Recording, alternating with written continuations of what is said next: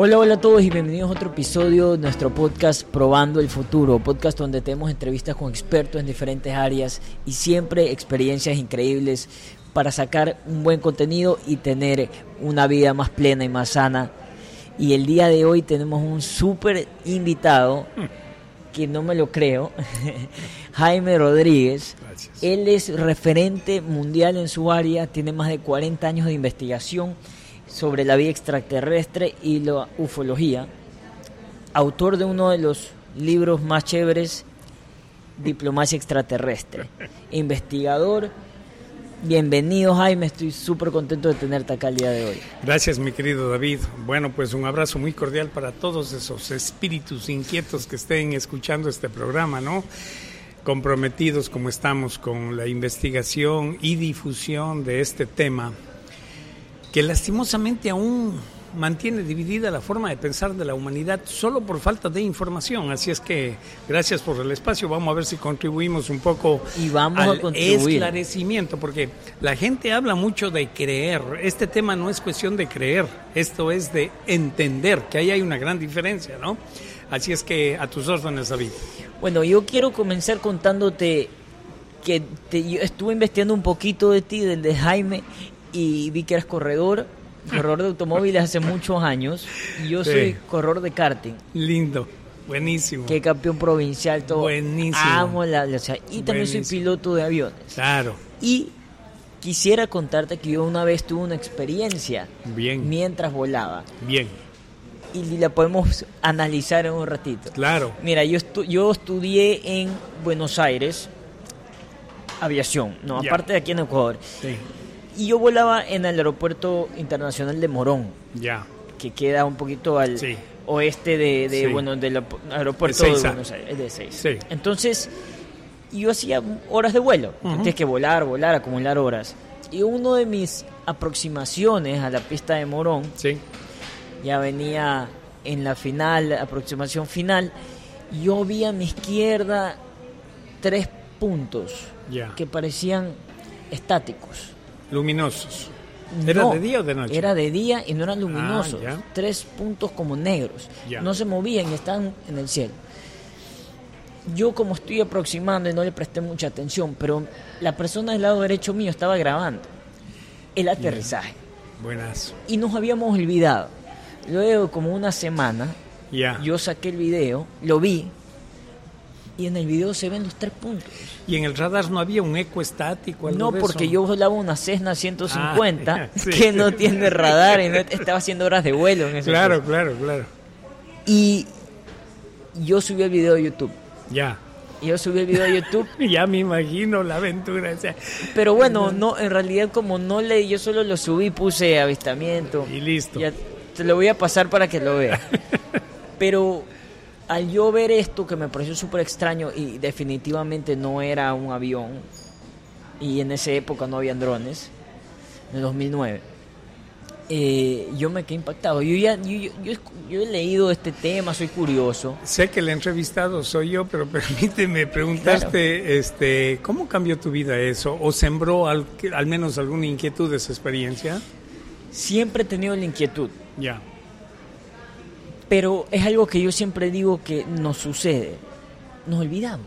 Sí. Seguimos con nuestra vida normal Sí, sí, y a veces escuchamos de alguien bien cercano que tuvo una experiencia y siguiente día nos olvidamos. No sé si estamos nosotros hipnotizados a olvidarnos, ignorar Bueno, pero estos déjame temas. decirte que no, eso no hay como generalizarlo porque yo sí conozco personas que esa experiencia les Los cambió su vida, pero totalmente. De hecho, bueno, no sé qué alcance vamos a tener en la conversación hoy en día, pero este en la ufología, que es como un edificio de 15 pisos, en el último piso está el encuentro del ser humano con su propia conciencia, ¿no? O sea, digo yo, para muchas personas la ufología ha servido como pretexto para conectar con su conciencia. Lo veo, yo lo, lo creo, o sea, me parece Sí. totalmente cierto Sí. porque es al final todo es como energía y es evolución humana, de- desmateria- olvidar lo material y preocuparnos lo que hay más allá. Sí, en los niveles de conciencia, estos que, que es a la final el propósito de tu vida, ¿para qué estás aquí, no? Porque eh, hay que evolucionar conscientemente y la ufología tiene este, en este edificio de información diferentes niveles superiores de información. Hay un conocimiento superior ahí. Nos hemos pasado y hemos desperdiciado tantos años discutiendo si será verdad o será mentira el tema de los avistamientos, cuando el tema de los avistamientos apenas está en la planta baja de este tema. Entonces, Jaime, luego de 40 años de investigación, si yo le hago la pregunta, ¿estamos solos en el universo? No tengo pero la menor duda, o sea, pero ni la menor duda. Y yo te puedo dar unos cinco o seis argumentos que son lógicos y sencillos para determinar que no estamos solos en el universo. Sobre todo solamente apelaría a la lógica. ¿Comprendes? Bueno, a mí en la escuela, en el colegio, me daban lógica y ética, que son dos cosas de las que creo que ahora fallamos mucho. La lógica, que es un camino que te induce a tu capacidad de discernir, a sacar tu verdad, tu conclusión, y la ética, que te permite relacionar prudentemente esa información, ese conocimiento. Entonces, pues, este, si aplicamos eso, lo más elemental, lo más sencillo y lo más que puedes echar mano y todo el mundo puede echar mano hoy en día es la historia de la humanidad.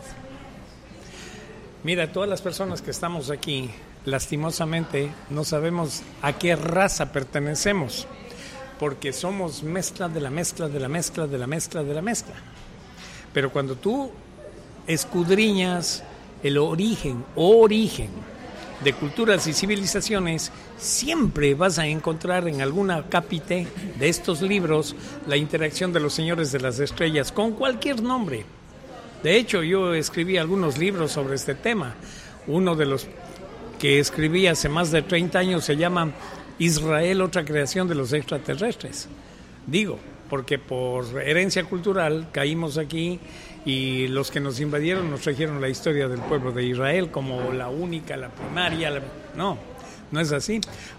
O sea, podemos decir que hay diferentes maestros o dioses que de verdad han sido extraterrestres. Bueno, en su época fueron signados como deidades, ¿no? Pero imagínate tú hace seis mil años un ser que tiene la capacidad de levitar un ser que blande espadas lumínicas que en esa época ni sabían lo que era la luz, hablaban del carro de fuego, la nube de luz, o sea, era impresionante, ¿cómo más podían... Eh, solamente imagínate si en los años 70 aparecía alguien aquí con un teléfono celular o haciendo lo que hacía Dick Tracy, comunicándose a través de su reloj que hoy en día lo hacemos. Hubiese sido algo... Pero de, de deificarlo, hermano, pero la admiración de todo el mundo, ¿ves? Este tema lo comenzaste a hablar en la televisión y lo comenzaste a, comunicar desde los 80. No, en el 79 empecé, pero este tema empezó este realmente yo en esa época creía en los grupos. En el año 79 era como una manera de afianzarnos todos los locos unidos y vamos a reunirnos y hicimos el Club de Observación Galileo. Era un club que llegó a tener 4.700 locos dispersos en todo el país, en todas las provincias. Buscando naves. OVNIs. Entonces íbamos a la montaña, acampábamos, poníamos todo eso. Y las experiencias las íbamos redactando y hacíamos uno, unos folletitos y distribuíamos. En esa época yo vivía aquí en Guayaquil y tenía mi apartado de correo en el Policentro, me acuerdo era 810P, esa era mi casilla. Y recibía cartas así, pero ya te puedes imaginar, ¿no? ¿Cómo, ¿Cómo filtraba lo que es real y lo que no es real? Es que nosotros no pedíamos que nos manden videos, que no, no, íbamos y vivíamos las experiencias. Investigado. Claro, o sea, lo nuestro siempre fue investigación de campo, siempre. Y me acuerdo que, o sea, o supongo que la mayoría de las personas han dicho, este loco que habla de... Toda la vida. Hasta ahora hay gente que sigue considerando que estoy loco. Está bien, yo respeto eso porque estoy clarísimo y consciente de cuál es el proceso que tengo que seguir y que han seguido los que han venido conmigo en este proceso, ya no están algunos entre nosotros, comprenderás que ahí había una élite también en la ufología. Salvador Freicedo, Antonio Rivera, Andreas Faber-Kaiser, que ya no están entre nosotros y que lastimosamente no se quedaron para ver lo que va a suceder, porque lo que va a suceder va a suceder pronto. Espero que pronto, ¿no? Entonces, este fue una época de mucho sacrificio, si quieres ponerlo esto, porque tienes aquí inversión humana y no nos olvidemos de la inversión económica, que ha sido fuertísimo, porque yo me fajé solito, o sea, ya cuando luego nosotros llegamos a la televisión, yo le hice cinco años a Ecuavisa sin cobrarle un centavo. Wow. Un centavo. Ese es el piso que tuve que pagar. Fin era que se sepa, que se, conozca, por una razón. Las personas actuamos por motivaciones generalmente y nuestra vida puede cambiar en un minuto, yo diría hasta en 20 segundos o menos. Y entonces llegué a asumir en mi vida que esta era la verdad más importante que yo había descubierto en mi vida que no estamos solos. Y nació una rebeldía, no te puedo decir sana rebeldía porque la rebeldía nunca es sana, pero nació hasta con iras dentro de mí, porque invitaba a periodistas. Les invitábamos, íbamos a la montaña, íbamos a la maná donde Guillermo Sotomayor, nos sentábamos en primera fila y veíamos las naves. Gente que... se volvía histérica, no sé si le ubicas a Patricia Salén de Danzas Jazz, me acuerdo, yo estaba aquí con mi amigo Franklin Verduga, siempre te voy a dar nombres, apellidos, direcciones y para que averigües nomás. Y me acuerdo a Galito Verduga, que era ministro de la corte. le jalaba la camiseta, diles que se vayan, diles que se... Le rompió la camisa a Galo Verduga. Y Galito este, tuvo la honestidad en esa época me acuerdo yo, eh, dentro de todo lo que le hacía Ecoavisa, yo iba a un programa que se llamaba Complicidades. Y ahí este, le invité a Galo Verduga. Y fue y dijo lo que vio, siendo ministro de la Corte. Imagínate, en el año 90, hace 33 años, todavía no había madurez suficiente en el tema. Pero ya. ¿No quedó documentado eso? Quedó documentado, debe estarse en los archivos de Ecoavisa.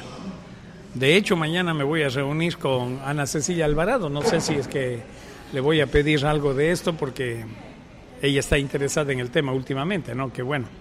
Además, el hermano de ella, este Junior, este Javier Junior, este siempre apoyó este tema.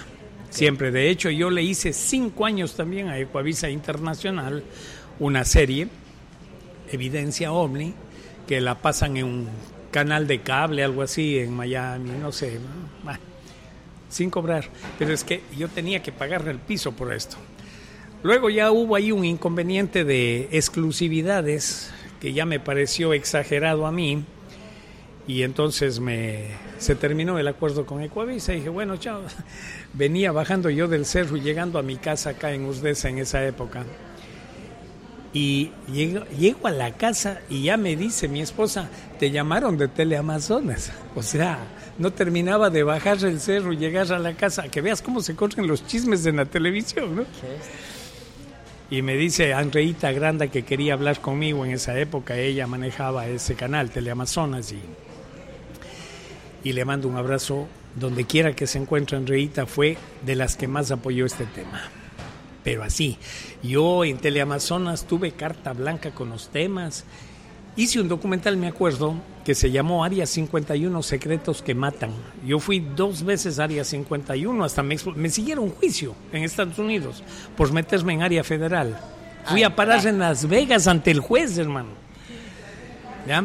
Pero siempre me apoyó Andrea Granda. Y todo lo que digo en ese documental, que puedes checarlo del año 92, 93, hoy lo están diciendo los militares. Hoy, 30 años más tarde. De todo lo que se hablaba en ese Bob Lazar diciendo hay nueve naves recuperadas ahí, hay cuerpos de seres extraterrestres crionizados, hay todo lo que dicen esas personas hoy en día, eh, hace 30 años, hoy recién lo están oficializando. Y te digo oficializando porque las últimas declaraciones de David Grush tienen una connotación especial. Fue bajo juramento Fue bajo Ojo, juramento. para los gringos esto es cosa seria. A ver, en Norteamérica tiene tres cosas sagradas. La primera es los impuestos. La segunda es esto del perjurio. O sea, oye, si te cogen en un perjurio, te llevan a la cárcel sin pasar por go ni cobras 200 de una, hermano. A la cárcel. Juramento. Entonces, claro. Entonces, eso en la comunidad ufológica, porque yo pertenezco a la comunidad ufológica internacional, tenemos una asociación mundial. Este año nos reuniremos en México, 1, 2 y 3 de diciembre. Y ellos sienten que le pusieron base ya a la cosa. Claro, Porque es un ex funcionario del Pentágono, son dos pilotos de la Navy, son videos avalados ya por el Pentágono. Entonces sentimos, pero hay otro dato que es más eh, significante para nosotros, que ya no se habló solo de ovnis. Porque fíjate que ovnis puede ser una mosca en el viewfinder de la cámara, puede ser un, un- hasta que le pones un aparato de telemetría, qué sé yo, y te das cuenta que, es una mosca. Pero aquí estamos hablando de restos no humanos, que los hay. Los hay. Mira, Estados Unidos tendría la capacidad en cinco minutos de tirar al suelo todo. Llamen a la prensa y digan, a ver señores, vamos a Groom Lake, área 51, entren y vean que no hay nada. Se acabó. ¿Por qué no lo hacen? Ahora, para las personas que están bien informadas, lastimosamente hemos sido víctimas de una inducción al pitiyanquismo. Y está metido en nuestra mente el tema del pitiyanqui. Porque aquí en Chile está el equipo ALMA, que tiene equipos más sofisticados que la NASA para escudriñar el espacio, el proyecto ALMA. En Chile están los mejores astrónomos y astrofísicos del planeta. ¿Y por qué no se ha revelado en Chile? Espérate, se creó una comisión oficial, yo estuve en esta comisión porque, no sé si tú sabes, yo estuve cinco años haciendo televisión en Chile Sí. con este tema. Yo me recorrí de Arica a Punta Arenas cinco, tres veces, completito haciendo documentales, ¿no? Entonces esta gente creó un, una, un estamento adscrito a la Fuerza Aérea y al Ministerio de la Defensa, con el general Bermúdez a la cabeza. Y en más de tres ocasiones se han pronunciado oficialmente. Pero algo extraordinario. ¿Por qué no ha tenido valor esas declaraciones? Pregúntate tú. Yo, yo ni las he escuchado. Bueno, eso pasa. Este, tú sabes, así se maneja el sistema mediático. Con un solo ejemplo te comprimo toda la información. El ex ministro de la Defensa del Canadá, Paul Heller, Eso le dice al presidente de Estados Unidos, ya pare con la paranoia bélica, dediquémonos a revertir el proceso del calentamiento global como los extraterrestres nos lo vienen diciendo hace más de 60 años. Yo vi ese video. Ministro de la Defensa del Canadá, pero no lo viste en ningún periódico. No. Pero si Y esta fue una noche... rueda de prensa. Claro, en el Senado. Si esta noche la Shakira se tuerce un dedo en un show, a los 10 minutos todo el mundo está enterado por estos aparatitos. ¿Y es Esto te grafica, esto te grafica cómo se maneja el sistema mediático, ¿no? Pero yo digo, todo el sistema mediático al final está separado. Cada Es que hay matrices de información y en este tema la matriz de información la maneja la CIA a través de un estamento que se llama MK Ultra que tiene un presupuesto de 160 millones, son operaciones psicológicas, 160 millones de dólares al año solo para intoxicar la información, intoxicar la O información. sea, desvalidar. Claro, y ahí tú encuentras toda esta, esta cuestión de los hombres de negro y encuentras todo esta, este aparataje que existe para desvirtuar y hacer creer que la persona que está contando es un loco. Y lo han hecho ficción con Hollywood y Uh, te sacan ese es otro brazo armado, claro. lo hacen chistoso. Cla- y le cambian. no, y terrífico. Hay ¿Cuánta gente hay que le tiene miedo a los extraterrestres? También. Porque ponen unos seres monstruosos que te vienen. Eso no existe. Eso no existe. Este. Si me permite mi mochila, por favor, está, creo que está por allá. Ahí está. Te voy a mostrar porque, bueno, luego podemos hablar de este caso top. Gracias. Este, de este caso top que, que tenemos en Ecuador y que ha seguido un lamentable proceso del cual yo todavía lo sigo reprochando, ¿no? Mira, te voy a obsequiar este libro que es producto de siete años de investigación. No lo hago para vender, no me interesa vender los libros. De hecho, tengo una página que pueden descargarse gratuitamente los libros que yo he escrito, ¿no? Pero es solo para mostrarte la diferencia de lo que Hollywood nos enseña como extraterrestres y lo que realmente es el identikit del comandante Banju. Ese es el comandante ¿Dónde Banju. está el monstruo? Este es un nórdico. Un humanoide. Este es un nórdico. Dime dónde está lo monstruoso. ¿Ves? Así es que ¿Y quién es Banju? te, te- te lo regalo. Gracias. No, esta es una Gracias. historia formidable. Justamente el libro que estamos hablando. Sí, sí, sí. Imagínate. Diplomacia extraterrestre. Llega, pueden descargarse gratuitamente. Tenemos una página con 620 libros a disposición de todas las personas. Nomás tienen que ir a navegantesdelcosmos.es, biblioteca y descargarse este libro. ¿no? Yo he escrito siete libros, pero no soy escritor. No soy escritor. Lo que pasa es que a veces se me llena la cabeza y los vacío aquí. Eso es todo. ¿Ya? Lo mejor. lo Bueno. Pero hablemos de, de Banju para no desconectarnos del tema. Ya, mira, te comprimo. Tengo que comprimirte Sí, porque esto es larguísimo. Son siete años, imagínate, investigando y recopilando testimonios. A la, eh, en una casa, en una casa grande en Lima, la mitad de la casa para esta calle es la embajada y la otra mitad para este lado es el consulado. Entonces viene este ser, timbra en el consulado y sale el cónsul, ¿no? José Esto es en Ecuador. No, en Lima, en Perú. Y sale el cónsul José Dávila González, abre y se encuentra con este ser. Dos Con Banjú. metros eh, con él, con Banjú. Este es un ident- identikit hecho en base a la declaración de él. abres la puerta y de repente Este está ser Banju. De dos metros de Dos estatura. metros de estatura. Dice, sus ojos eran un talismán, dice. Me miraba y yo me sentaba, pero como mío. Entonces dice, eh, ¿con quién desea hablar? Dice, necesito hablar con el señor embajador, el doctor Alfredo eh, Luna Tobar. Dice, ¿de parte de quién le anuncio? Dice, anúnciale de parte del comandante Banjú. Le dice, pero usted es comandante del ejército, de la fuerza. No, permítame, le dice. Vea, soy comandante de esa nave. Y la nave estaba a 200 metros sobre la embajada balanceándose. Imagínate el shock para este señor. Ya ¿Cómo era esa, nave? Era un, era, ¿qué tipo una de- nave, él, él lo describe plateada, era de día pues, plateada con luces de colores girando en el entorno, tal como las ponemos en los videos, tal como. Y tenemos videos de esas naves oficiales aquí en Ecuador, ya te puedo contar de eso. Entonces, este, y antes esa tarjeta de presentación, así no, no sabía cómo actuar, ¿no? Bueno, y ahí viene Alberto Ávila Machuca, que era el agregado de la Fuerza Aérea, porque ya se enteró y vio también, y dijo, ¿de dónde salió este ser? Pues, ¿no? Y dice, él me dice en los testimonios, me dice, Jaime, no había palabra que yo diga o que este señor me comente que no despierte mi admiración por el conocimiento que tiene este ser. Lógicamente son seres que están en un nivel de conciencia superior al nuestro.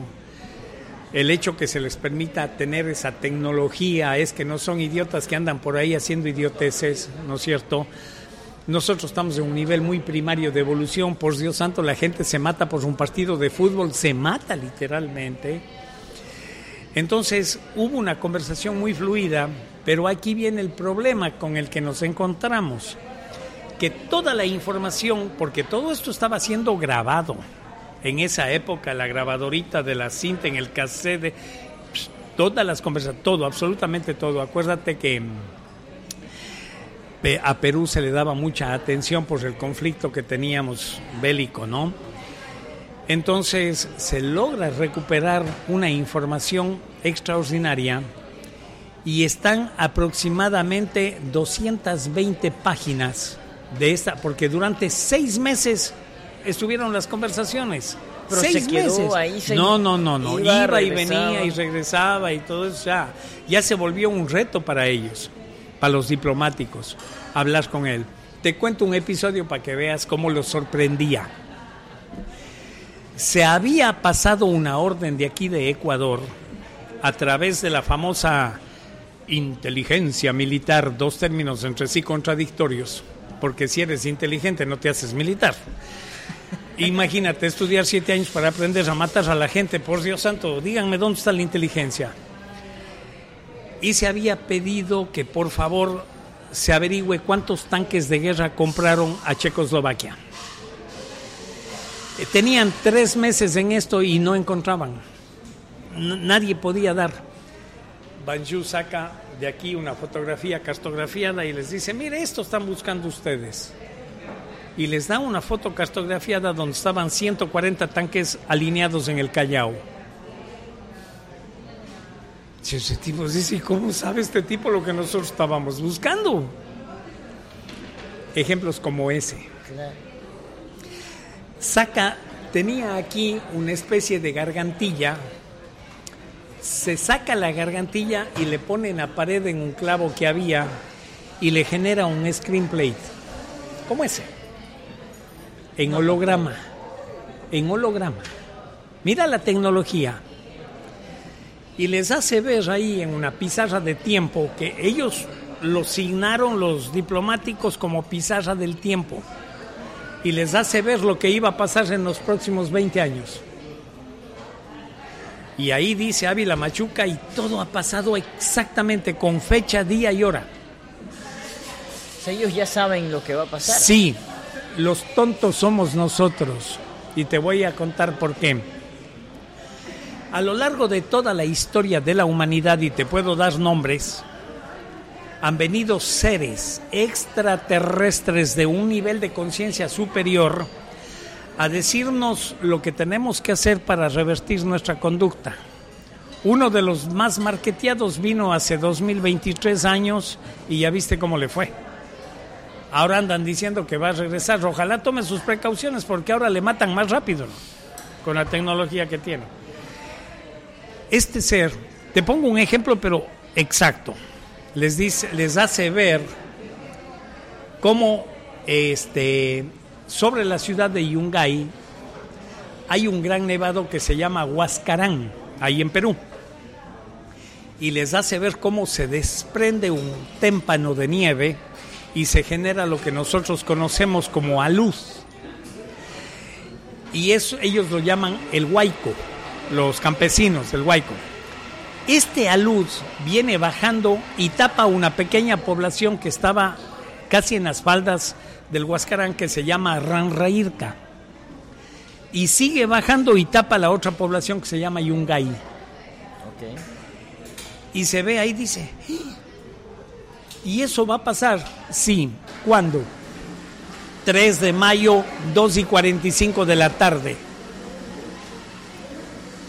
Fueron donde el juez de paz de Yungay le dijeron, señores, dentro de ocho meses, ocho meses faltaba para esto, va a suceder esto. Evacúen a la gente ese día, por favor. Redacta Osorio, me acuerdo, el, juez de paz es el equivalente a un comisario de aquí. Redacta el documento, bueno, y a la final dice, ¿quién les da esta información a ustedes? Entonces al tipo se le ocurre decir la verdad, que ese es un delito, y dice un ser extraterrestre. ¡Qué extraterrestre! Coge y bota ahí el papel, pero quedó escrito y quedó con el sello.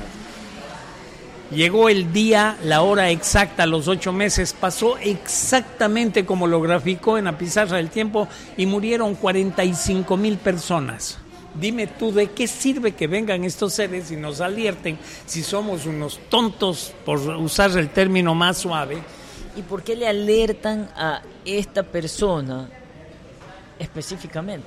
A ver, se supone que estamos aquí en un proceso de evolución consciente, ¿no es cierto? Y ellos siempre han estado dando tips para que no se detenga ese proceso, tratando de despertar la mente y la evolución de los seres humanos. Empuja.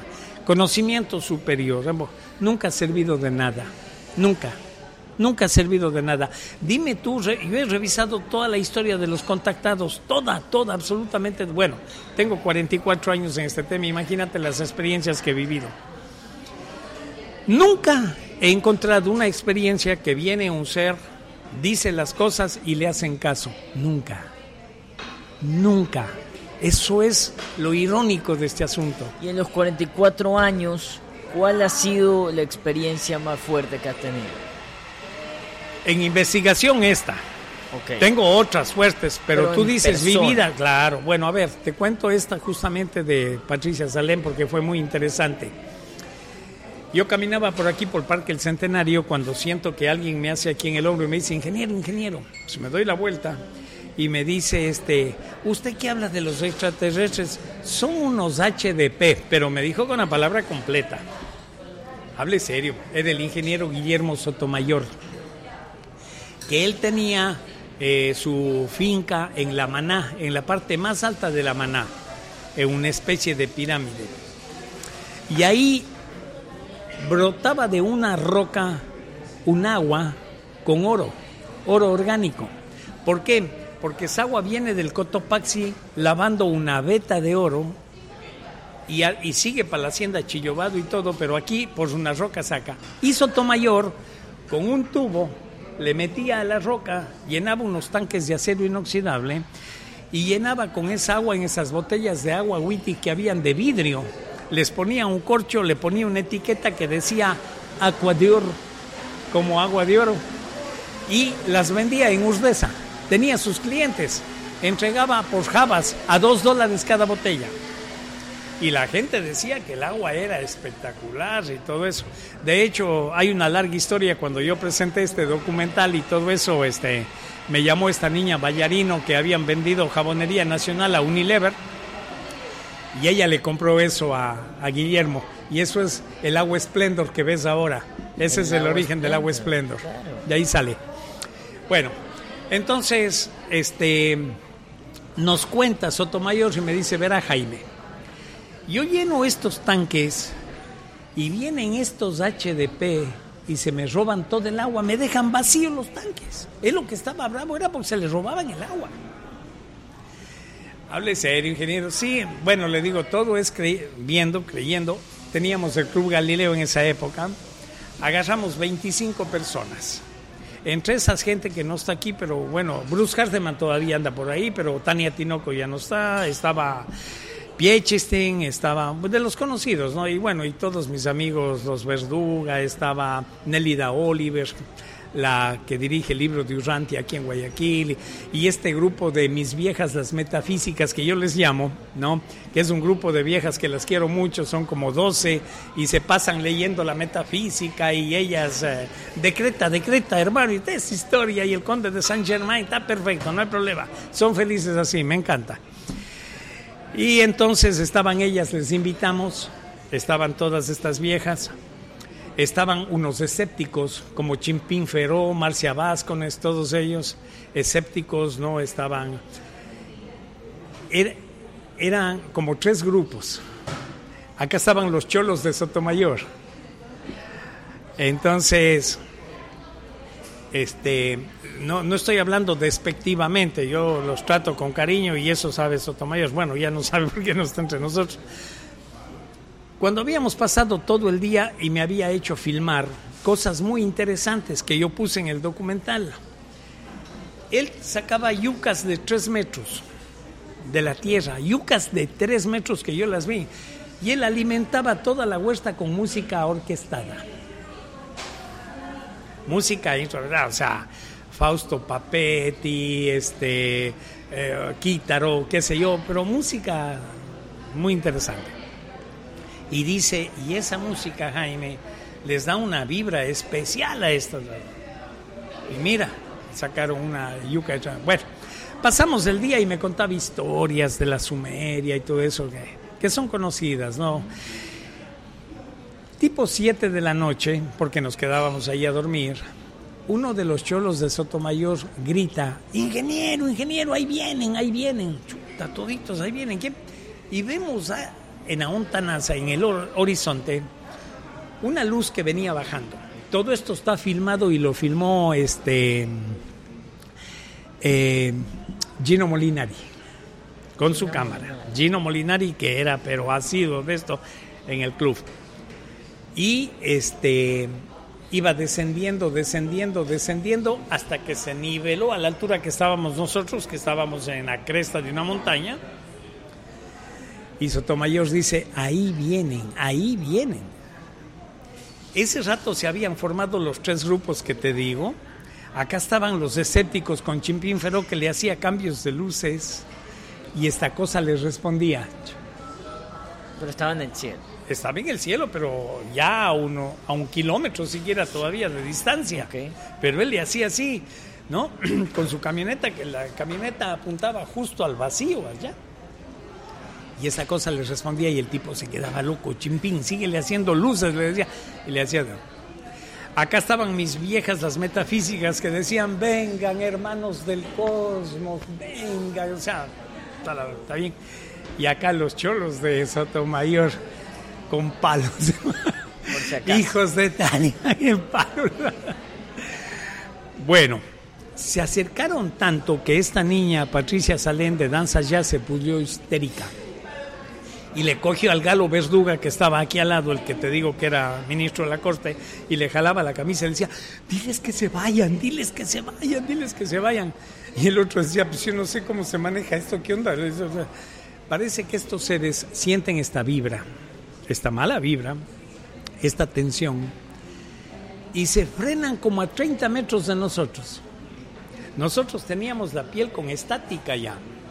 Cuando apagas un televisor y le pasas el dedo, ¿has visto estática? Bueno, así teníamos la piel, erizada.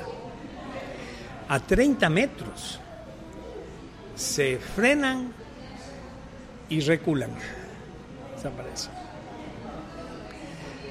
Pasado este evento nos reunimos ahí todos en el centro de este de donde estábamos y empezamos a comentar. Pero viste, pero ¿qué te pasó? La Tania Tinoco vomitó y tuvo un problema. Bueno, cuando estamos en eso de la conversa, pasa sobre nuestras cabezas una especie de manta raya grande en total silencio, sin hacer bulla, sin luces, sin nada. Y todos, todos levantamos la vista y hicimos esto. Nadie dijo nada, esta cosa se fue. Y le veo a Sotomayor que sale corriendo. Para esto yo había grabado que los tanques de agua estaban repletos, repletos y yo salgo corriendo detrás de Sotomayor con la cámara, los tanques vacíos. No me preguntes cómo. Se llevaron el agua. Se llevaron todo el agua. Todo el agua. Yo creo que debe haber ahí un octanaje de hidrógeno altísimo también y bueno, el oro orgánico le debe poner alguna cosa.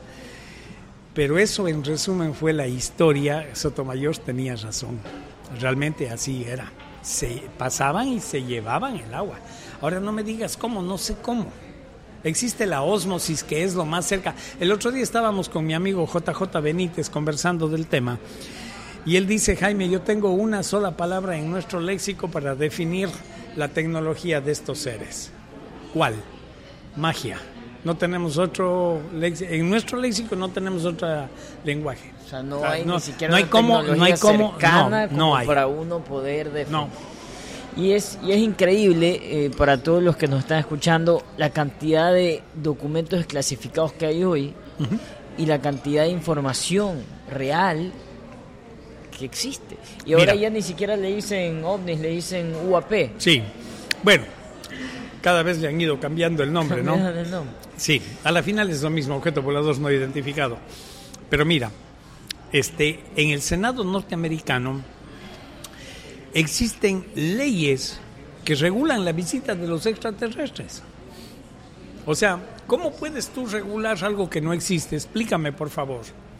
El código 1211 de las regulaciones federales de la NASA dice textualmente que cualquier persona que tenga interacción con un ovni será acreedora a un año de cárcel y deberá pagar 5 mil dólares de multa. Si no informa, ¿o qué? Bueno, eso por un lado. Por otro lado, existe un protocolo que tiene la FEMA. La FEMA tiene un protocolo cómo manejar el contacto con un extraterrestre. O sea, ¿cómo puedes tú regular algo que no existe? En el Senado americano existe la FOIA, la Freedom of Information Act. Esta en su parte esencial dice que toda información, por más top secret que sea, debe ser desclasificada al común de la gente en un plazo máximo de 50 años. Máximo de 50 años. Roswell fue en el 47 y recién en el 2011. Se tomaron 64 años y desclasificaron 22 mil documentos. Fue la primera vez que yo llamé al diario El Universo y se lo agradecí a esta gente del diario El Universo porque ellos lo publicaron y pusieron los links de acceso y todo, ¿no?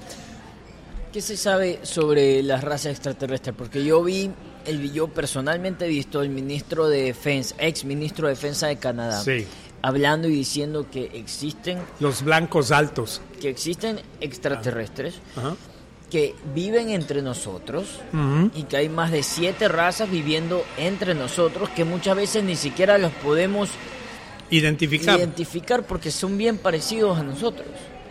Este es un nórdico. Este es un nórdico.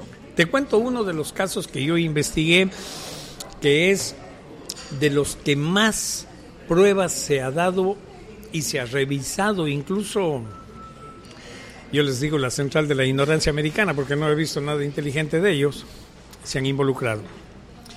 Este es un eh, costarricense llamado Enrique Castillo Rincón. Le hicimos todas las investigaciones, bueno, y muchas otras pruebas también que lo hicieron en Estados Unidos, etcétera, ¿no? Regresiones del quinto grado, hasta se le inyectó pentotal sódico, el suero de la verdad, hermano, todo lo que tuviera, todo checo, ok, todo. Estaba un día este señor, antes del contacto, antes del contacto, haciendo fila para entrar, al teatro en Caracas, al Teatro Caracas, en fila. Y se hace amigo en la fila mientras esperaban la taquilla y la cosa de un suizo, se identifica con el llamado Cyril Weiss. Cyril Weiss se hacen amigos. Y luego frecuentaron y tomaban café y se reunían y todo eso. Cyril Weiss. Pasados los años, entra en un proceso de contacto Enrique Castillo Rincón y le citan en la laguna La Tota en Colombia. Él acude a la cita, desciende la nave, lo meten, lo satinizan y lo suben a la nave. Y al primero que encuentra ahí es a este suizo, Cyril Weiss, y él dice, oye, ¿y tú qué haces aquí? Tú eres Cyril Weiss que nos conocimos. Sí, yo soy Cyril Weiss. ¿Y tú qué haces aquí? Bueno, yo soy el comandante de esta nave. o sea, y eso es certificado, a eso te digo este a este señor Enrique Castillo Rincón, digo de los de las cinco experiencias que bueno, he, cubierto muchísimas, pero hay cinco por las cuales yo puedo poner mis manos en el fuego y jugarme todo lo que le llames credibilidad, lo que tuvieras. Castillo Rincón es uno de ellos. El otro es Manju. Sí, pues ese es sin duda. Oye, Alberto Ávila Machuca, bueno, esto no fue fácil. Esto no fue fácil porque tuvimos el zapatazo de la CIA.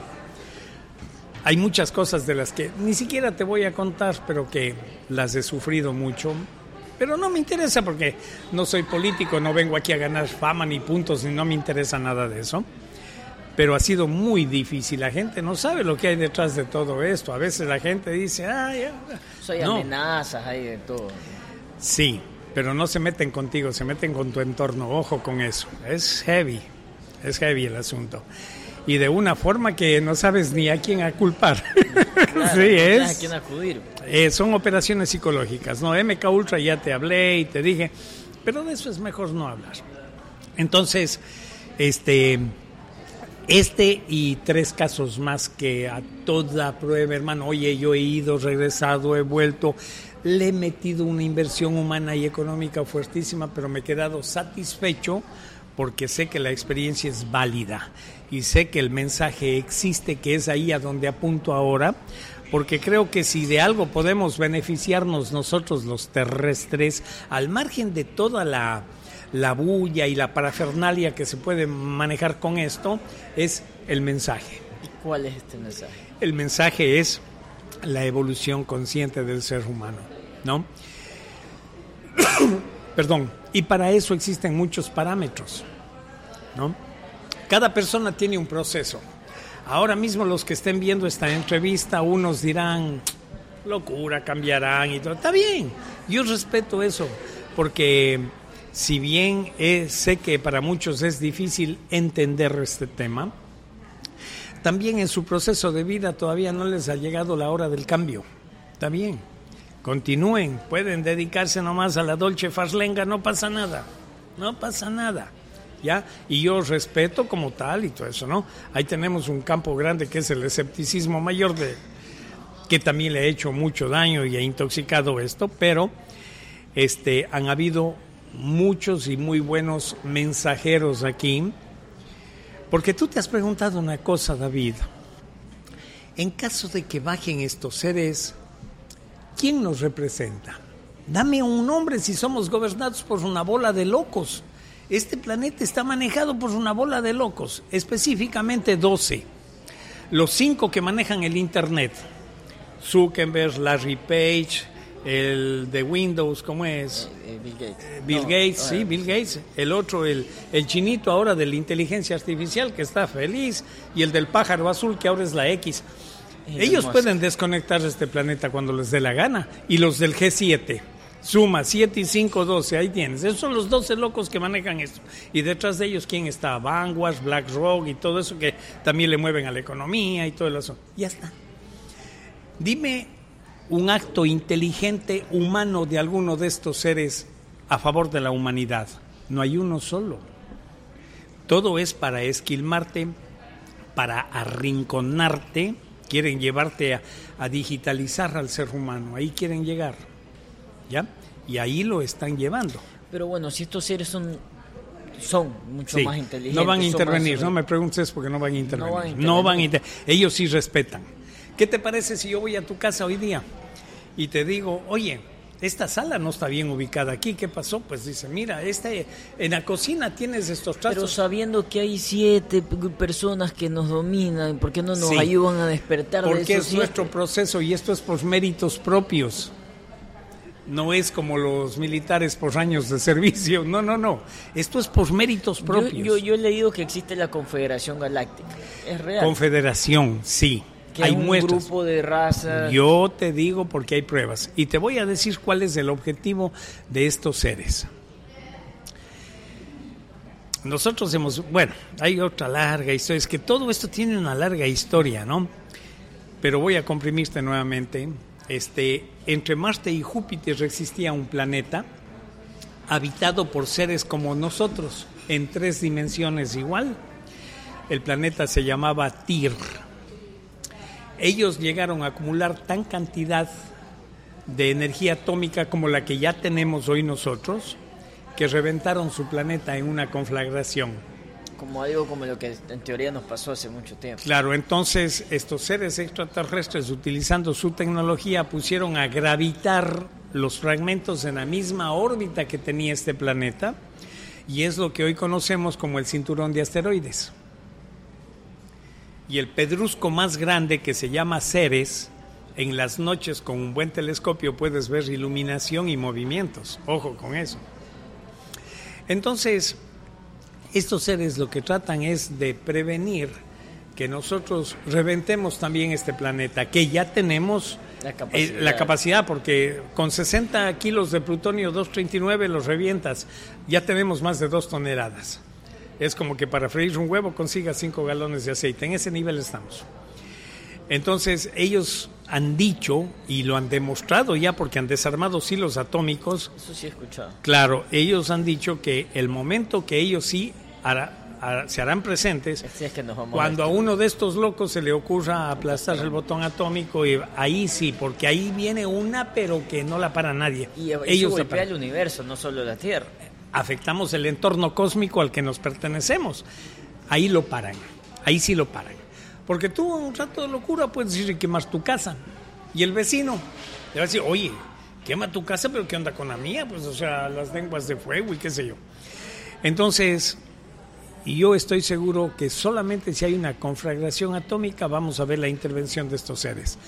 Antes, no. Ellos respetan nuestro proceso, aunque saben que vivimos una locura total. Y, la y ya la, digamos, desclasificación total y que se entere la mayoría de los humanos que, que esto existe, que es real, eso sí debería pasar antes. Está pasando. Es que esto no es cuestión de grupos. El ser humano todo lo quiere manejar por grupos. No. El mundo no va a cambiar.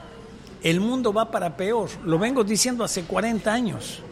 Y va para peor, para peor. Tú puedes cambiar. Esto es personal. Esto es intransferible, esto no es cuestión de grupos, esto es personal. Porque se supone que cuando terminen tus días aquí tienes que seguir tu proceso de evolución camino al infinito. Entonces, esto es personal. Los grupos no funcionan, no sirven para nada. Los grupos es solamente para el chisme, el cafecito, la parafernalia, nada. O sea, dime qué grupo ha hecho algún, así algo bien para la humanidad. No, no, no, no. Eso se degenera rápidamente. ¿Y cuál crees que es el, cuál crees que es el límite de la evolución humana? O sea, ¿cuál es el propósito o el fin? A ver, eh, el cosmos, y te voy a decir de dónde saco la información. De acá. Mira, aquí tienes que usar la imaginación para entender lo que te digo. Es complejísimo, pero voy a tratar de ver cómo lo comprimo. El cosmos es como un edificio donde existe escuela, colegio y universidad. Grafica eso el cosmos. Escuela, colegio, todo en el mismo edificio. ¿Bien? Bueno. Las aulas son los planetas, aulas, donde vas y estudias. Bueno, entonces tienes miles de millones de planetas habitados por seres en primer grado. Miles de millones de planetas habitados por seres en segundo grado. Miles, y así sucesivamente. Ahora, en el cosmos el conocimiento no te sirve de nada. El referente, porque aquí en una escuela para que te promuevan de segundo a tercer grado, tienes que adquirir cierto conocimiento. El rato que tienes ese conocimiento te promueven a tercer grado. Adquieres el conocimiento de tercer grado y te promueven a cuarto grado y así sucesivamente. Pero es conocimiento en este nivel denso de energía que nosotros nos movemos. Entonces, lo que gravita y lo que hace diferente a los seres de acuerdo a ellos es el nivel de conciencia en el que tú te mueves. Entonces, ¿qué pasa? Todas las personas, nosotros estamos en un nivel muy primario, vamos a suponer que estemos en segundo grado, ¿ya? Todos los que estamos en este segundo grado, todos estamos dentro de un rango de conciencia. Grafiquemos de 2000 a 3000 no más que como es energía, esta es una cifra precedida de 16 dígitos, dejémoslo en números crasos de 2000 a 3000. El rato que tu nivel de conciencia asciende, ya no estás aquí, vas a otro planeta, a tercer grado. O sea, un tipo de reencarnación, estamos hablando. Sí, se llama transmigración del alma. Para mí es transmigración de la conciencia, pero al decir alma la gente lo entiende mejor, alma, espíritu, como sea. Antes hablábamos de esto y nadie nos entendía, pero ahora con la cámara Kirlian puedo graficar tu alma. Incluso 12 horas aprox de que el cuerpo fallece, tu energía transmigra, sale. Y hay casos que se ha grabado esto, ¿no?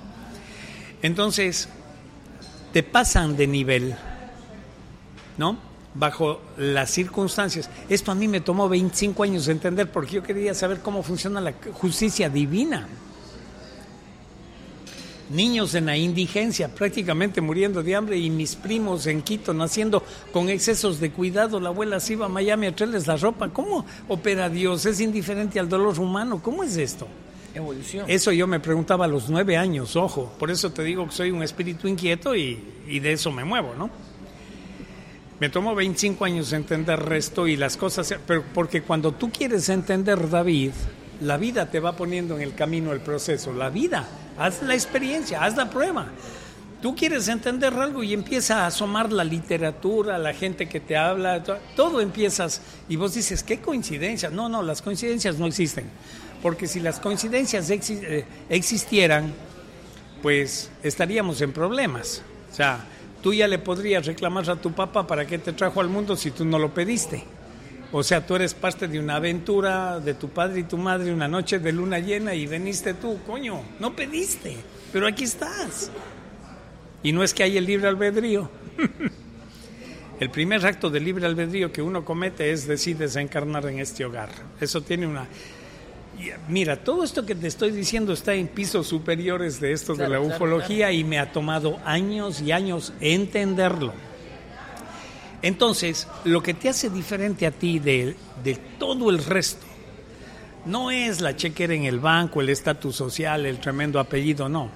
El nivel de conciencia en el que tú te mueves es lo único que te hace diferente. De 2000 a 3000, salgo de aquí y me arrolla un camión. Tú estás viendo el cuerpo de Jaime Rodríguez, tú no estás viendo la energía que mora dentro de mí o el alma, como la llamaría. Porque yo soy energía consciente de vida viviendo una experiencia física en este cuerpo. Eso soy. Me arrolla el camión y ese momento que me arrolló el camión, mi nivel entre 2000 y 3000 era 2750. Estoy graficando la idea nada más. Esto tiene miles de detalles. 2750. Transmigra mi energía y en esa escuelita sale como al patio del recreo, en donde ves todo conciencia total, pero sin apegos. Si tienes apegos, te va a tomar un tiempo llegar al patio del recreo hasta que te desapegues. Bueno, también eso tiene largas historias. Entonces, como tienes 2750, ¿no es cierto? Te fuiste de este planeta con 2750, no llegaste a 3000, por eso no te van a promover. Tienes que regresar a seguir de 2007, pero no hay apuro. No hay apuro, no hay nada. Casi. Juan y María se conocen en este planeta, se enamoran, siguen su proceso y desean tener un hijo, deciden tener un hijo. El momento que el espermatozoide fecunda el óvulo, se produce una implosión lumínica. Toda aquella implosión lumínica, porque es energía pura, que alcanza 2750, queda lista para que tú, conscientemente y por decisión propia, decidas encarnar. No hay apuro. Y eso pasa en otros planetas. Pero mi sécula seculor. En otros. Hasta el infinito. Ahora, lo que tienes que hacer es un voto de humildad en algún momento de tu vida y darte cuenta que eres un ser limitado. No lo vas a entender todo. Oye, estás en segundo grado, hermano. Algún día serás doctor y entenderás lo que es la púrpura trombocitopénica, ¿no? Este rato no, pues estás en segundo grado. Ese es el proceso del ser humano. Entonces, este mundo de locos tiene explicación. ¿Y qué podemos hacer para evolucionar nuestra energía, para subir los niveles de energía? Tú, Perfecto. ¿Qué podemos hacer personalmente? Empezar conscientemente a revertir los conceptos que este sistema nos ha puesto que están totalmente al revés. Totalmente al revés. Por ejemplo, el concepto del amor que nosotros tenemos es chocolates y rosas el 14 de febrero y los moteles llenos. Eso tiene otro nombre, pero para nosotros es amor. El apego, ay, no me has venido a ver hace una semana, ya no me quieres. Apegos. No. Mira, te voy a decir para el concepto del cosmos un ejemplo de amor. Estuve en una ciudad donde yo he ido muchas veces, se llama Huancayo, Y esta queda así como Riobamba al Chimborazo, es Huancayo al Guaitapayana, un gran nevado. y con mis amigos locos por los ovnis vamos ahí frecuentemente. En medio de la nada, altiplano, tres alemanes ayudando a reconstruir una choza a unos campesinos. ¿Ya? Y yo les digo, y yo me les acerqué. Alemanes. ¿Ah? Tres alemanes. Bueno, yo, yo pensaba que eran mormones cuando les vi. Eran dos hombres y una mujer. Y me intrigó qué hacen en medio de la nada, trepados ahí en una choza. Entonces, cuando me acerco, lo primero que me dicen es: cámaras, no. No la cámara, por favor. Bueno, ¿ustedes qué hacen aquí? ¿Son de alguna ONG? ¿Cómo operan? No, dice, esto lo hacemos por amor. Explícame. Bueno, me contaron la larga historia, pero en resumen es lo siguiente. Dice, mira, cuando tú quieras hacer una acción por amor, para subliminar este nivel de conciencia, de energía, necesitas tres requisitos para que sea amor. Si no cumples estos tres requisitos, tiene otro nombre. Primero, que te nazca del corazón hacer la cosa. Si este rato a mí me nace del corazón, no sé, ir y darle una galleta a este perrito o algo de eso, no me voy a estar fijando ni preocupando de que no me den chance. Démosle una galleta. Démosle, démosle. Avalo. Pero creo que está más rico durmiendo. No le despiertes así. A ver. Galleta, una galleta. Mira, eso. Eh, Bueno, entonces dice para que sí. Dale la otra. Dale también. la otra. Ay, Ya somos amigos. Primera condición, que te nazca del corazón hacerlo, porque a veces la gente se pone trabas y dice, pero ¿qué dirá tal persona? O sea, te pones tú mismo las trabas. No, te nace del corazón, hazlo. Segundo, hazlo a cambio de nada, de absolutamente nada. ¿Ya? Y tercero, No lo digas. en silencio. Hazlo en silencio. Si la acción que tú has hecho cubre esos tres requisitos, estás actuando por amor. Fíjate lo distantes que estamos de la realidad, lo distantes que estamos, ¿no? Oye, es que el sistema te cambia todo, el sistema, ahí vi una valla gigantesca que decía, haz feliz a mamá, regálale esta nevera. O sea, el sistema te relaciona con las cosas materiales, la felicidad. Qué equivocados están. Todo lo que están viendo tus ojos este rato, algún día va a estar en la basura. Algún día. Y si hablas de felicidad, tienes que basar rezo en algo que sea eterno. Amor. Conectar con tu energía. Tu energía. Es la que se proyecta. Fíjate, empezamos hablando de ovnis y mira Sí. por dónde andamos. A ver, una para ir terminando el episodio. Una pregunta, ¿aquí en Ecuador existirán extraterrestres entre nosotros? O sea, yo puedo subirme un bus, puedo subirme un avión y de repente al lado mío tengo un ser que no es de la Tierra. He conocido historias que sí, pero si para la gente se le hace todavía difícil entender que hay naves que no responden a la aeronáutica convencional, imagínate mucho peor de estos seres, pues no. De lo que te puedo dar fe, y ya he hecho documentales sobre esto, es de tres híbridos que hay aquí en el Ecuador. Esto es la mezcla de un ser extraterrestre con mujer terrestre. Este, bueno, esto está graficado en todos los libros de historia, ¿no? Entonces, eh, hay uno en Cuenca, uno en Ibarra y uno aquí en Guayaquil, donde estamos grabando este Lo programa. conoces. A ver, el de Guayaquil no, pero he hablado con su madre. No ha llegado el momento. Si algo me ha enseñado la vida es a no presionar nada. Paciencia. Nada. Cuando tú le metes presión a alguna acción de tu vida, eso está condenado a salir mal.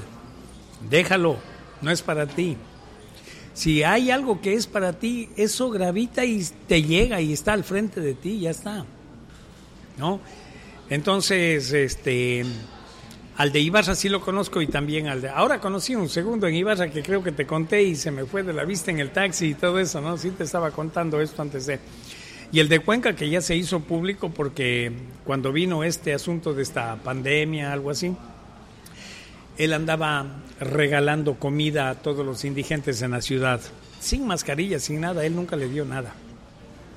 Entonces le entrevistaban y le decían, pero tú lo sé, bueno, ya. ¿Y, y híbrido de, de qué? De, qué? de un ser extraterrestre con una mujer terrestre. Y este Yo no sé por qué la gente se le hace difícil entender esto. Para que nazca Jesús el Cristo, chequen la historia.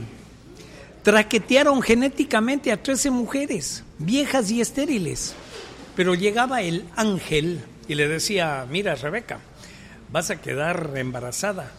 ¿Cómo yo? Si ya la costumbre de las mujeres se me perdió hace mucho tiempo. No conozco ningún hombre. Tranquila, para Dios no hay nada imposible. A dormir. Amanece embarazada. Saca las conclusiones. no lo había eso fue hace seis mil años, o hace, perdón, dos mil. y, eh, ¿Cómo le llamarías eso ahora? Por favor.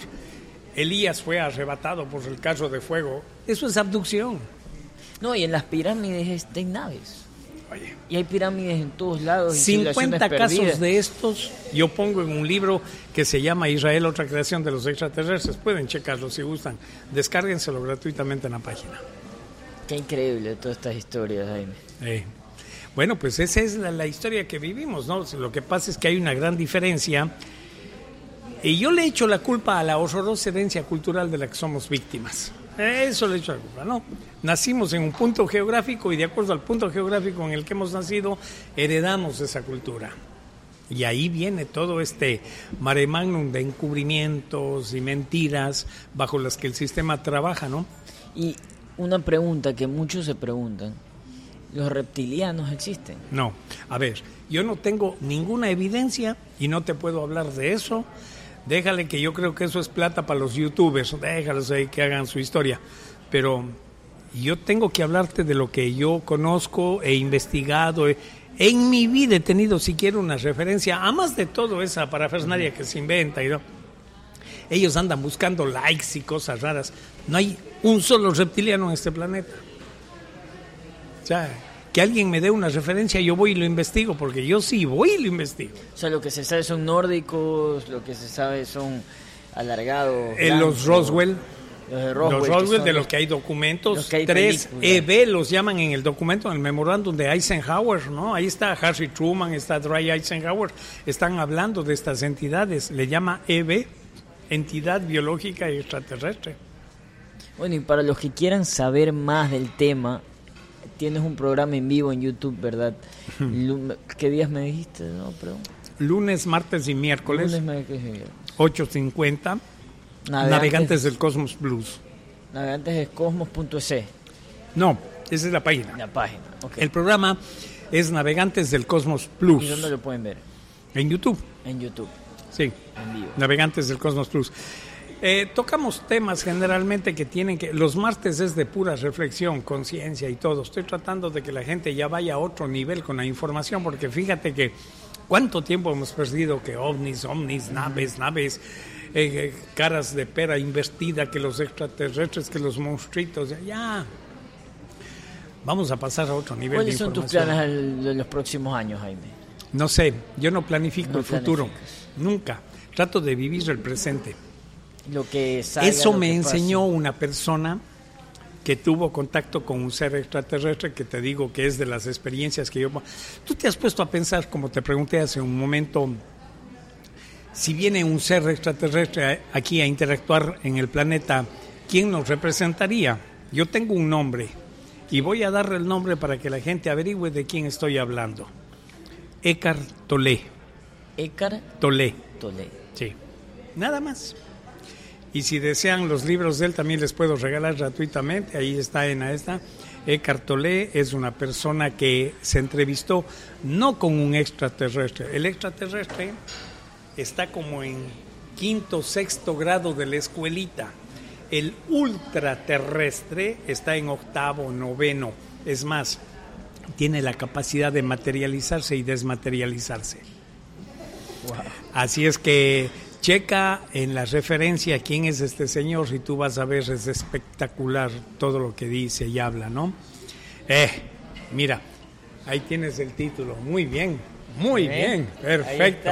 El poder de la hora, sí. Mira, este es uno de los libros de él recomendadísimo, porque el sistema nos ha, nos ha hecho creer que tenemos que pensar en el pasado. No, el pasado te tensiona, eso ya no existe. Y también nos hace creer que existe el futuro. El futuro solamente te crea ansiedad. Uh, la No. famosa ansiedad. No, no, no. El ahora. El poder del ahora. Ya ves, esto no es coincidencia. Teníamos que ilustrarle a alguien que alguien estaba necesitando esta información. Este, Esa y esta. bueno, pero, pero mejor es este. Este y una nueva tierra, una nueva tierra. Esos son libros top, topísimos. Esas son historias de investigación y ya está. Pero este y una nueva tierra del mismo escritor, ya con eso les va a faltar vida, les va a faltar años de vida Para para poner en práctica esto. Solamente esto de practicarse la hora ya es clave. Chuta Jaime, ha sido un gusto tenerte aquí en el programa. Pudiésemos hablar tres horas, Ah, no, pero este por tema da para mucho. Gracias a ti por la no se invitación, puede David. seguir avanzando más. Sí. Al final, un último segmento que tenemos se llama el segmento expreso. Nos Ah, hacemos preguntas como el relacionadas cafecito al que me. Exactamente.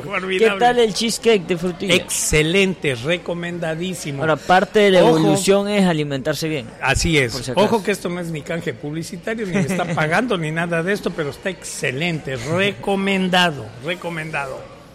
Tres preguntitas. Dale.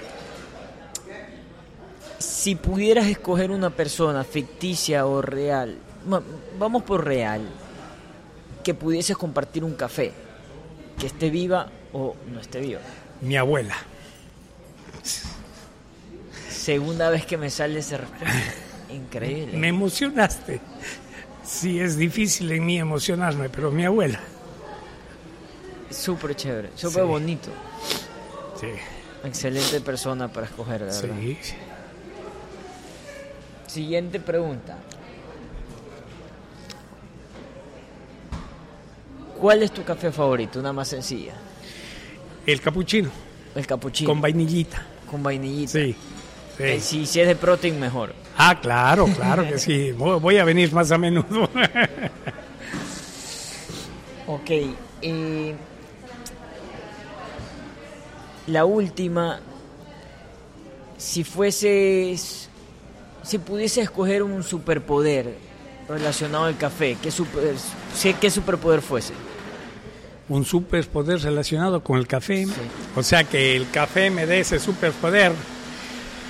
Híjole, este, una expansión de la memoria. Pero pude notar que tienes una memoria increíble. Lo que pasa es que en, esta, en esto tú necesitas ese tema de la Memoria. memoria, porque es como llevar un pendrive contigo, ¿comprendes? Llevar un disco duro de muchos gigas. Ahora, la ventaja que yo tengo, digo, si quieres llamar ventaja, es que todo lo que te hablo es lo que yo he vivido. O sea, yo no te digo en tal libro dice eso, el otro, no, no, yo lo he vivido. Entonces eso creo que me da un- una especie de, no sé, de licencia o como le quieras llamar, ¿no es cierto?, en este tema. A pesar de que yo siempre termino diciéndole a la gente que no crea nada de lo que yo digo, porque puede terminar manipulada por mi información y es contra lo que yo he peleado toda la vida. Entonces, por eso tengo esa muletilla que dice, no lo crea, pero tampoco lo niegue, investiguelo. Y estoy seguro que un momento se va a saber y todos nos vamos a acordar. Jaime Rodríguez lo dijo. Claro, así y la última pregunta que me quedé con Ya, curiosidad. ya. ¿Qué pasó con Manju? No sé, te mentiría. Pero fue seis meses No y al final no regresó un Estos día. seres tienen esa particularidad. Vienen, hacen su trabajo y chao. Esa par- ellos no tienen ni apegos ni nada de Nada. eso, ni que no, no.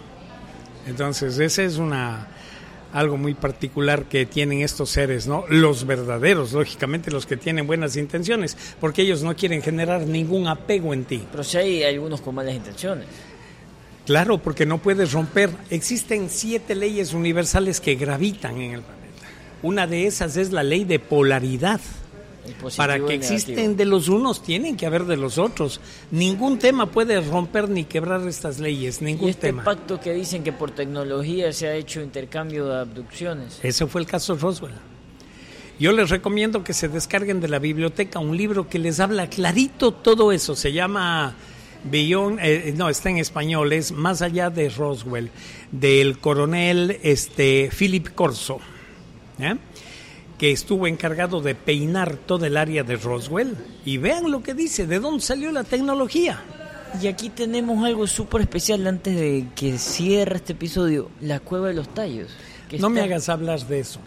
No, me hagas hablar de eso porque es decepcionante. Es, totalmente ah, decepcionante. Todo, todo, todo. Existe un país que es el más mentiroso del mundo, que es Estados Unidos, y la gente sigue esperando que el país más mentiroso del mundo le diga la verdad. Está bien, tengan lo suyo. Pero existe el país más ladrón de este planeta, es Inglaterra. Checa la historia. Checa la historia. Entonces, ándate a Europa, habrás estado en Europa y habrás visto en los museos repletos de cosas de aquí de América del Sur. Ahora, Andrés Manuel López Obrador de México está reclamando, y ya le han devuelto como siete mil piezas, ¿no? Aquí nadie reclama nada. Nada, aquí se roban en la cara. Oye, a mí me ha pasado con amigos, en Ibarra me pasó con uno. Le incautan 750 piezas los del famoso patrimonio, no sé qué, cultural, no sé qué. 100 las reportan y las 650 directo a Europa. ¿De qué me hablas? ¿De qué me y eso pasó en Tallos. Eso, ahí se metieron los ingleses y sacaron siete cajas clavadas con aveña de los militares. Los militares hasta les prestaron los helicópteros, los Puma, para que lleven esas cajas a Quito y de Quito a Inglaterra. ¿Qué se llevaron? Todo lo que Juan Morís notarizó aquí, en Guayaquil, en la notaría 1 del doctor Quiñones. Él sabía lo que iba a pasar, él sabía. Y con este buen amigo que ya no está entre nosotros, Gerardo Peña Mateus, pues hicieron toda una labor en el tema. ¿no? O sea, ahora en la Cueva de los ya no quedó nada. No hay nada. Se llevaron todo. Si hay algo todavía no se a nadie le importa. A nadie le importa, digo, del oficialismo y todo eso, ¿no? Pero ahora hay campañas publicitarias y se encargan de ponerle cada vez más misterio a la cueva, que no es ninguna cueva, por si acaso, porque cuando tú dices cueva, das a mal entender a la gente. Eso es un mundo subterráneo. Nadie sabe dónde termina. Cuando entraron los ingleses se jalaron 13 kilómetros, 13 kilómetros, eso no es una cueva, por favor, una cueva es una cueva de este tamaño o un poco más y ya está. Pero este es un mundo subterráneo. De hecho, tengo un documental que hice hace 40 años, dura dos horas y está toda la historia de robos y atracos, porque Tallos tiene cinco aristas. Se llama Tallos, un mundo intraterrestre uno de 10, dos de 10, tres de... Así búsquenlo, ahí está. Estoy hasta el 12 de 10 porque no me alcanzó los 10. Hice 12 capítulos. de Y había unas placas que se llevaron. Claro, todo se llevaron, todo, todo, ¿Y todo. eso se le puede ver en algún lugar o está escondido? A veces me escribe gente buscando clientela para eso. Porque ahí, dentro del parte de los robos, estuvieron los auditores del Banco Central también, pues cuando pasaron los del Museo de Crespi al Banco Central, se robaron. Pero todavía queda algo en el Banco A ver, ¿qué me dirías tú si yo te digo que yo filmé con mi cámara porque se les durmió el diablo a los del Banco Central en Cuenca y fui ahí en Pumapungo abajo al sótano? ¿Y qué me dirías tú si yo te muestro un video que está en este documental que te digo con cuadros de Van Gogh, Rembrandt, o sea, de los grandes pintores que los nazis se robaron en la Segunda Guerra Mundial y lo pusieron como depositario a Crespi sin que Crespi sepa. Es una historia fabulosa. Es una historia fabulosa. Hice un documental que se llamó ¿Engañaron a Crespi? sí, sí, sí. Bueno, Jaime, un gustazo haberte tenido aquí. Seguro vamos a seguir conversando luego. Bueno, bueno. Pero para todos los que, los que pudieron estar acá, espero que hayan sacado eh, contenido de, de valor, que evolucionen y aumenten su conciencia. Y no se olviden que pueden escuchar todos nuestros episodios en todas las plataformas, Spotify. Eh, y pues los espero en el siguiente episodio. Chao, gracias. Gracias.